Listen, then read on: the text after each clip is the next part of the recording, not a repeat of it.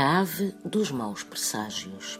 Ave de mau agouro, o pobre corvo só é bem-vindo na lenda que o liga a São Vicente e que o tornou num símbolo da cidade de Lisboa. De resto, o corvo é sempre uma ave que não se quer por perto. O grajenar desta ave é sempre sinal de mau tempo. O voo de um corvo é também quase sempre interpretado como um mau pronúncio. E por fim, há quem acredite que os corvos anunciam a morte e que avistar um corvo significa que a morte está próxima. Por isso, já sabe, fuja dos corvos, porque não há duas, sem três.